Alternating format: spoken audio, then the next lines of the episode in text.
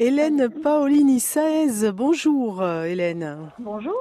Hélène avec nous dans Sperteam où ce matin vous êtes responsable du laboratoire régional d'archéologie. Je vous laisse présenter votre laboratoire d'archéologie. Alors le laboratoire régional d'archéologie est une association de 1901. Nous sommes euh, sur Ajaccio mais nous avons une vocation régionale.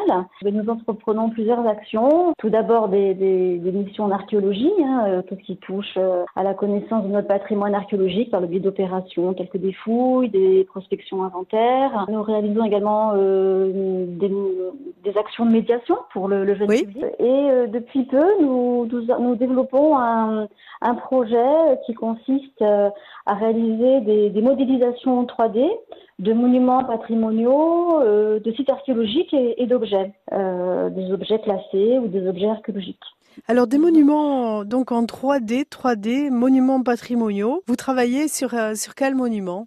Alors, donc nous avons plusieurs monuments qui sont, qui sont en cours de modélisation, notamment les monuments de la collectivité de Corse. Nous travaillons actuellement sur la citadelle de Corté, euh, dans le cadre de, l'anniversaire des, des, 600 ans de la citadelle. donc cette modélisation euh, sera présentée euh, lors de l'exposition qui aura lieu au mois de septembre, au, musée de la Corse. Donc c'est un des, un des exemples et ce sera notre, je pense, une des, des, plus grosses modélisations que nous allons réaliser. D'autres monuments de la collectivité de Corse, notamment euh, la Tour de Nonde, également la cathédrale d'Ajaccio, le château de la Ponte, le viaduc euh, Pont Eiffel, voilà. Ah oui aussi. La mhm. euh, voilà. Donc plusieurs, on a essayé de, de, de, de brosser un peu largement les types de monuments et d'avoir une, enfin, d'avoir une approche un petit peu équitable, une approche territoriale, afin de, de, de couvrir un petit peu l'ensemble du territoire. Voilà.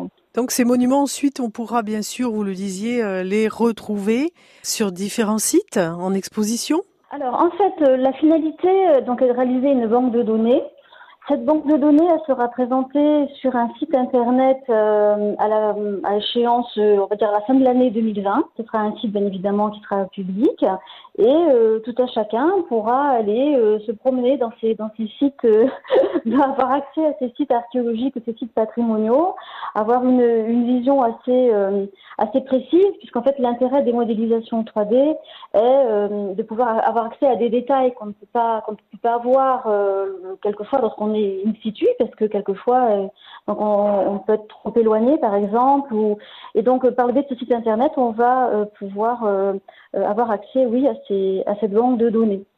Et ça va permettre aussi peut-être vous qui êtes archéologue aux chercheurs ou, aux restaurateurs de de mieux cerner le, monument. Exactement. En fait, cette, cette banque de données, c'est un outil de valorisation patrimoniale, mais c'est également un outil pour les chercheurs, pour les étudiants, euh, pour réaliser des études sanitaires sur les monuments, voir leur état de conservation, voir éventuellement effectivement, comme vous disiez, euh, euh, envisager des restaurations sur ces monuments. En fait, c'est vraiment un instant T de la conservation de, ces biens et de pouvoir entreprendre des études tout en faisant à distance, c'est-à-dire qu'on on pourra travailler sur la citadelle de Corté en étant à, à Bonifacio ou, ou, dans le Cap Corse, je dirais. Voilà, donc il y, y aura, on, on, on, enlève, je dirais, cette échelle, cette échelle géographique pour pouvoir accéder à, à ces monuments assez facilement. C'est aussi un outil euh, appréciable pour euh, réaliser des applications numériques également, pour faire des,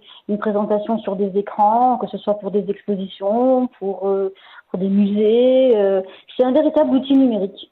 Oui, pour euh, visiter aussi, euh, visiter, découvrir le lieu avant d'y aller bien sûr, ou, ou pendant même, ça peut être une projection sur place aussi. Oui, complètement. Effectivement, lorsque tout un chacun prépare son, ses vacances, un week-end, on peut aussi avoir accès à ces sites et dire voilà, ça j'ai envie d'aller le voir. Euh, on peut préparer effectivement une visite et avoir accès à des détails. Euh, tout, tout, cela se, se, se, complète et peut permettre également à des offices de tourisme de présenter euh, un patrimoine, voire même un patrimoine caché qui n'est pas forcément accessible au grand public parce que fragile, parce qu'inaccessible. C'est aussi le, le, but de, ces, de cette banque de données, c'est de, de, de présenter aussi un patrimoine, un patrimoine caché. C'est dans ce but-là que la modélisation de, du château de la Ponte a aussi bien à l'extérieur qu'à l'intérieur euh, sera faite. C'est aussi dans ce but-là, faire partager ce patrimoine fragile qui ne peut pas être accessible euh, à tout le monde en, voilà, en permanence. Voilà, c'est aussi un des intérêts.